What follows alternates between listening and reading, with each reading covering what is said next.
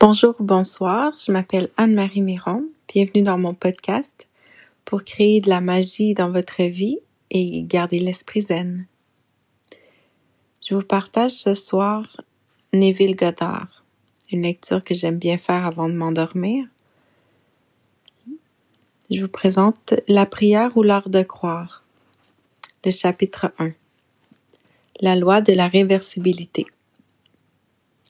La prière est la clé maîtresse. Lorsqu'une telle clé ouvre toutes les portes d'une maison, on la désigne comme le passe-partout, la clé maîtresse.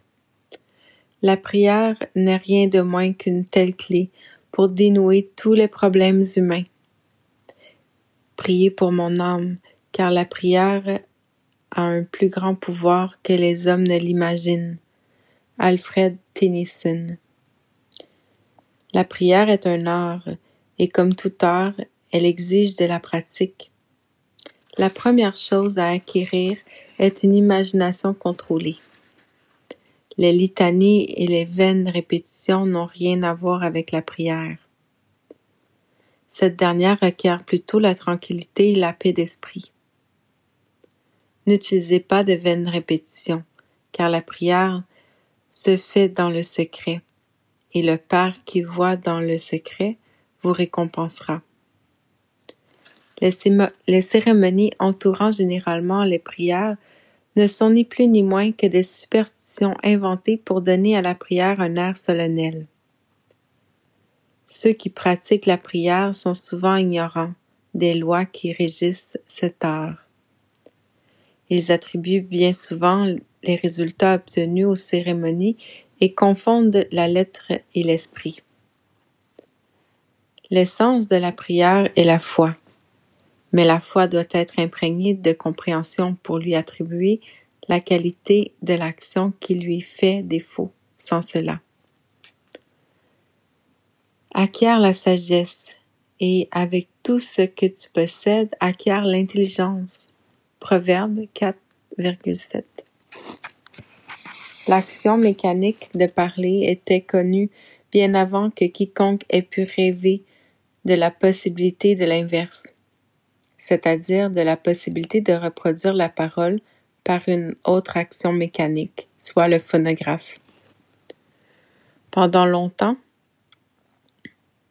l'électricité était produite par la friction, sans que personne n'ait pu imaginer que la friction pouvait être à son tour créée par l'électricité. Que l'homme ait réussi ou non à inverser la, transformation ou l'action d'une force, il sait néanmoins que cela est possible. Si la chaleur peut produire une action mécanique, une action mécanique peut à son tour produire de la chaleur.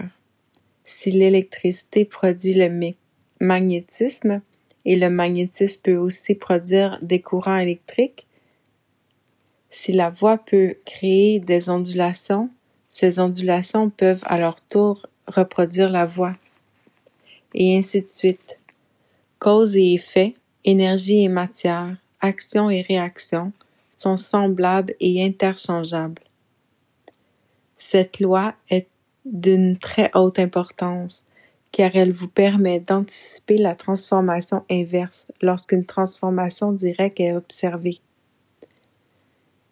Si vous saviez comment vous vous sentiriez si vous réalisez votre objectif, alors inversement, vous sauriez quel état vous obtiendrez si vous, si vous parveniez à éveiller en vous un tel sentiment. La recommandation de prier en croyant que vous possédez déjà ce pourquoi vous priez est basée sur la connaissance de la loi de la transformation inverse.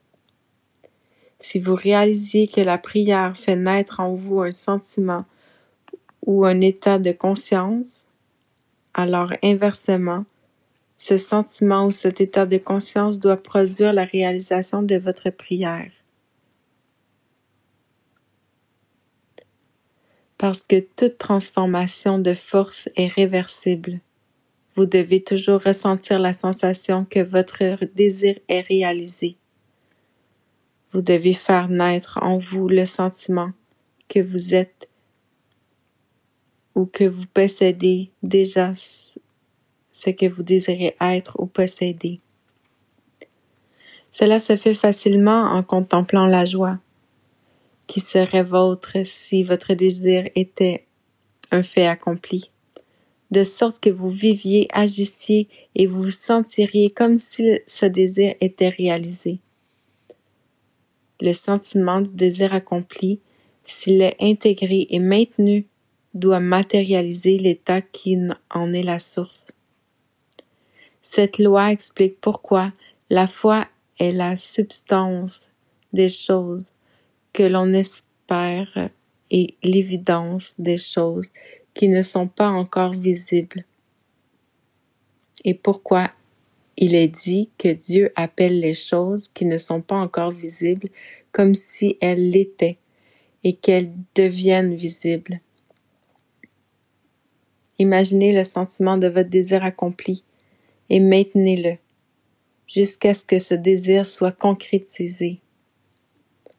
Si un fait physique peut produire un état psychologique, alors un état psychologique peut produire un fait physique. Si l'effet A peut être créé par la cause B, alors inversement, l'effet B peut être produit par la cause A.